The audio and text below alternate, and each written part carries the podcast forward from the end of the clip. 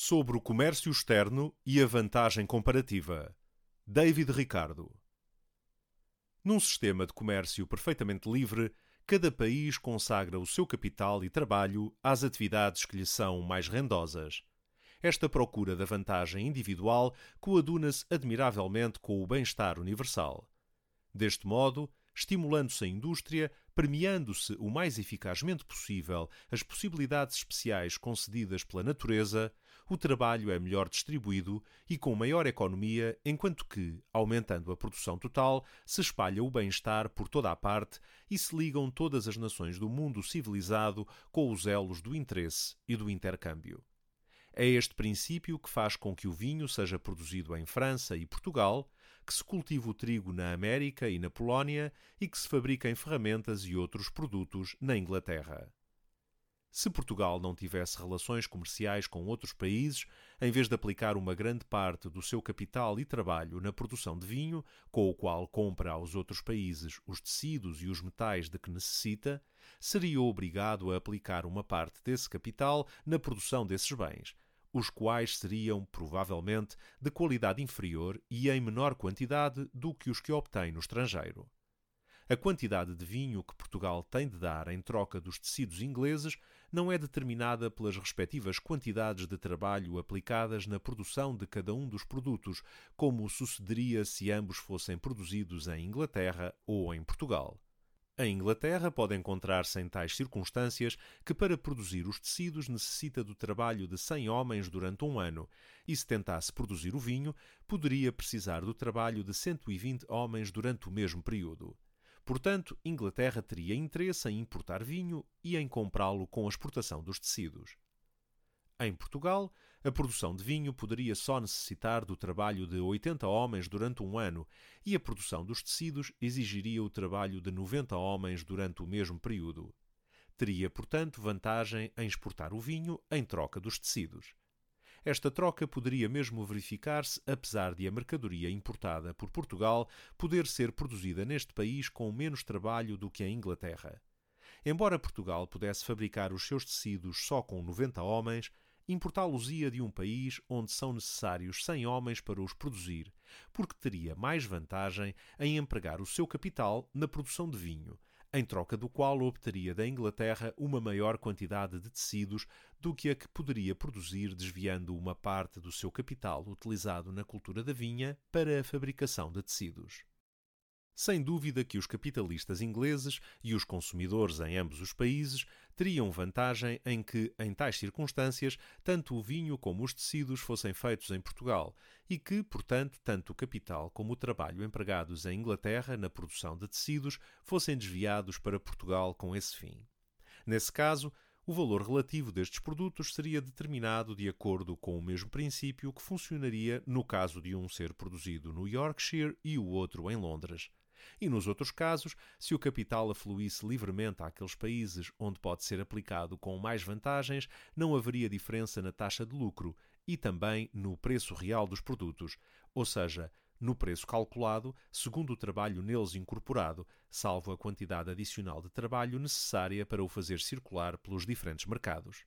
Sabemos, contudo, por experiência, que o que dificulta a imigração do capital é a sua insegurança imaginária ou real, quando não está debaixo do controlo imediato do seu possuidor, a par com a natural relutância que os indivíduos têm em deixar o seu país natal e as relações e em irem confiar-se, já com os seus hábitos arraigados, a um governo estrangeiro e a novas leis. Estes sentimentos, que eu não gostaria de ver enfraquecidos, fazem com que a maior parte dos capitalistas se contentem com taxas de lucro pouco elevadas no seu próprio país, em vez de irem procurar uma aplicação mais rendosa no estrangeiro. Tendo-se escolhido a prata e o ouro como meios gerais de troca, a concorrência comercial faz com que estes metais preciosos se distribuam pelos diferentes países, de modo a ajustarem-se ao tráfego natural que se verificaria no caso desses metais não existirem e o comércio entre os países ser puramente de troca. Deste modo, Portugal não pode importar tecidos a menos que estes sejam vendidos em troca de mais ouro do que custam no país de origem.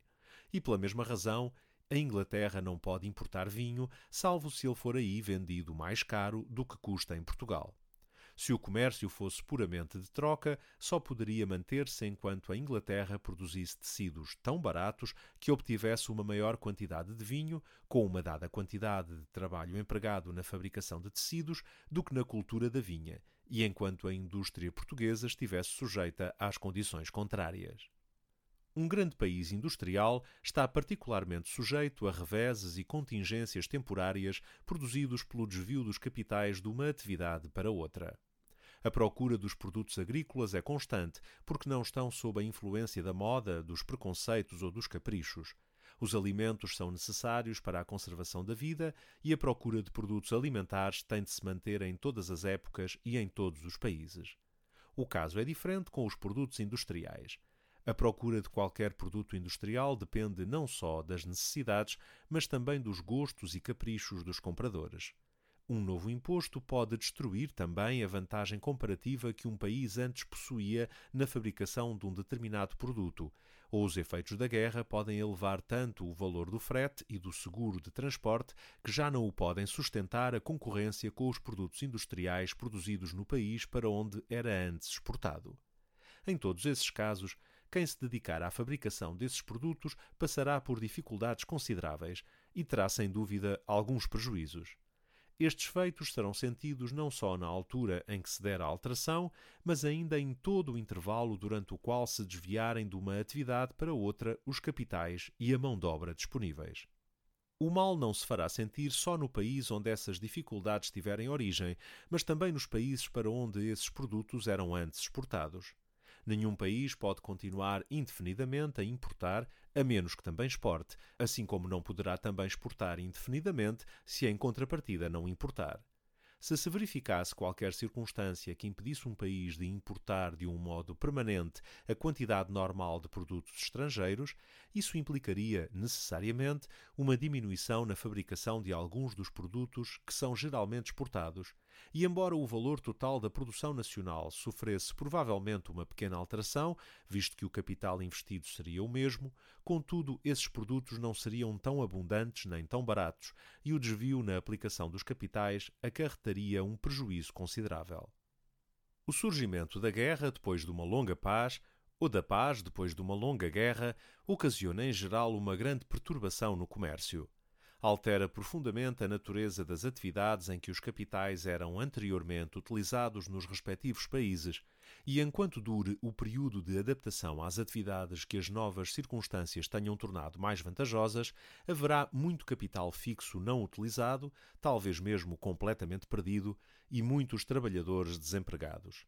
A duração desta perturbação será mais ou menos longa consoante o grau de relutância que os trabalhadores sentirem em abandonar aquela atividade a que estão há muito habituados. Esta perturbação é também prolongada pelas restrições e proibições ocasionadas por absurdas desconfianças entre os diferentes países integrados na comunidade comercial. A perturbação resultante de um desvio na direção do comércio confunde-se frequentemente com a que acompanha uma diminuição do capital nacional e com uma situação de decadência económica da sociedade. Seria talvez difícil indicar os sinais que nos permitem distingui-los exatamente. Todavia, quando esta perturbação se faz sentir imediatamente no após-guerra, o nosso conhecimento da existência de uma tal causa fará com que seja natural acreditar em que os fundos para a manutenção dos trabalhadores foram antes desviados das suas aplicações normais do que fortemente diminuídos e que, depois de algum sofrimento temporário, a nação recuperará a sua prosperidade. É preciso ter também presente que o estado de retrocesso de uma nação é sempre uma situação não natural. O homem cresce desde a infância até à idade adulta e depois entra em declínio até à morte. Mas assim não sucede com as nações. Quando chegam a um estado de grande desenvolvimento, o seu avanço pode ser sustido, mas a tendência natural é para que ele continue indefinidamente a conservar intactas a sua riqueza e a sua população. Nos países ricos e poderosos, onde se investem enormes capitais em equipamento, a perturbação proveniente de um desvio na direção do comércio será mais sentida do que nos países mais pobres, onde há proporcionalmente um montante muito menor de capital fixo e um montante muito maior de capital circulante, e onde, por conseguinte, o trabalho é realizado com maior quantidade de mão de obra. Não é tão difícil desviar o capital circulante como o capital fixo de uma atividade qualquer onde aquele esteja aplicado. Por vezes, é impossível reconverter para outra atividade as máquinas que foram construídas para uma determinada indústria, mas o vestuário, os produtos alimentares e a habitação dos trabalhadores que trabalham em determinada atividade podem servir para outros trabalhadores. Também o mesmo trabalhador pode receber os mesmos produtos alimentares, o mesmo vestuário e a mesma habitação, embora mude de atividade. Porém, isto é um mal que uma nação rica deve evitar e seria tão pouco razoável queixar-se disso como um rico comerciante lamentar-se de que o seu barco está exposto aos perigos do mar, enquanto que a casa do seu vizinho pobre está ao abrigo de um tal risco.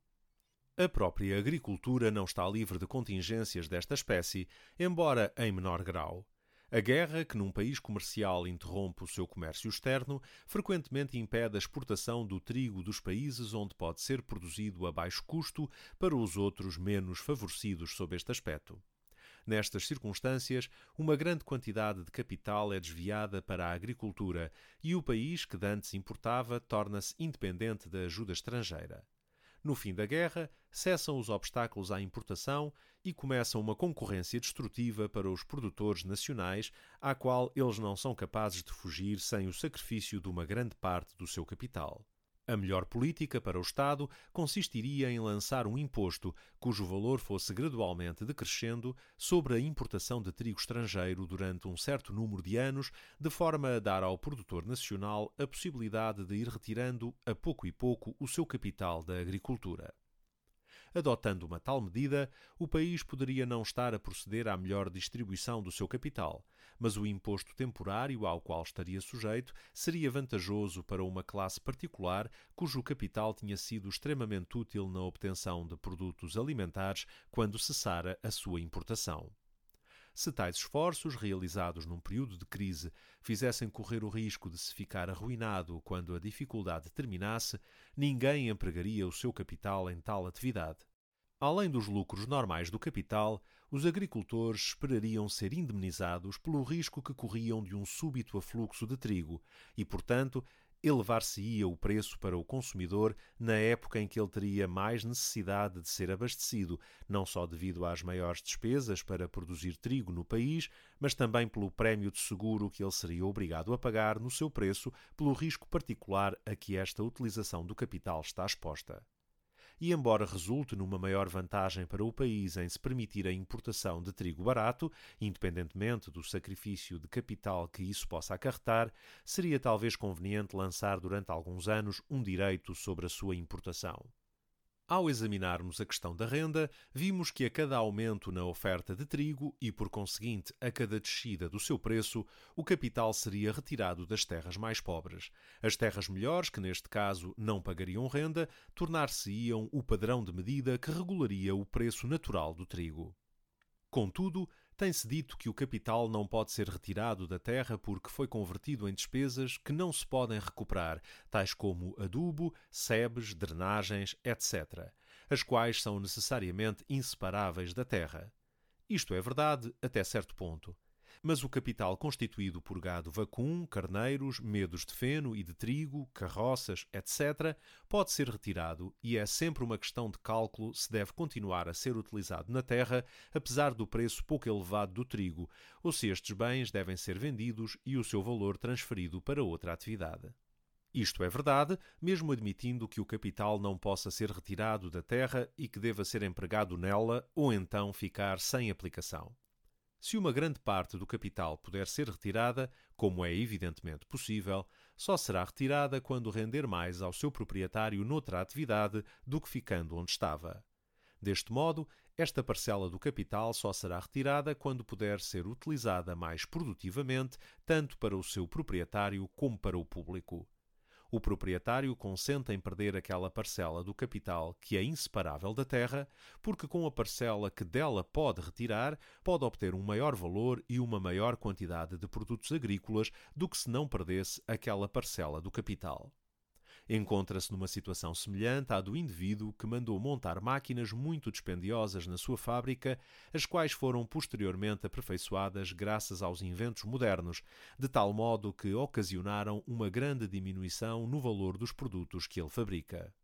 Ele precisaria de fazer um cálculo para ver se teria mais interesse em deixar as máquinas antigas e montar as mais perfeitas, perdendo a totalidade do valor das antigas, ou continuar a aproveitar-se da sua capacidade relativamente mais fraca. Quem, em tais circunstâncias, o aconselharia a não adotar as novas máquinas porque diminuiriam ou até destruiriam o valor das antigas? Todavia, este é o raciocínio daqueles que desejariam que proibíssemos a importação de trigo porque diminuiria ou destruiria aquela parcela do capital do agricultor que ficou definitivamente incorporada na terra. Não compreendem que a finalidade do comércio é aumentar a produção e que, aumentando esta, embora se possa causar uma perda parcial, aumenta-se o bem-estar geral. Para serem lógicos, deviam tentar parar com todos os aperfeiçoamentos na agricultura e na indústria e todos os inventos industriais, pois, embora estes contribuam para a abundância geral e, portanto, para o bem-estar de todos, nunca deixam, na altura da sua introdução, de diminuir ou destruir o valor de uma parte do capital existente dos agricultores e industriais.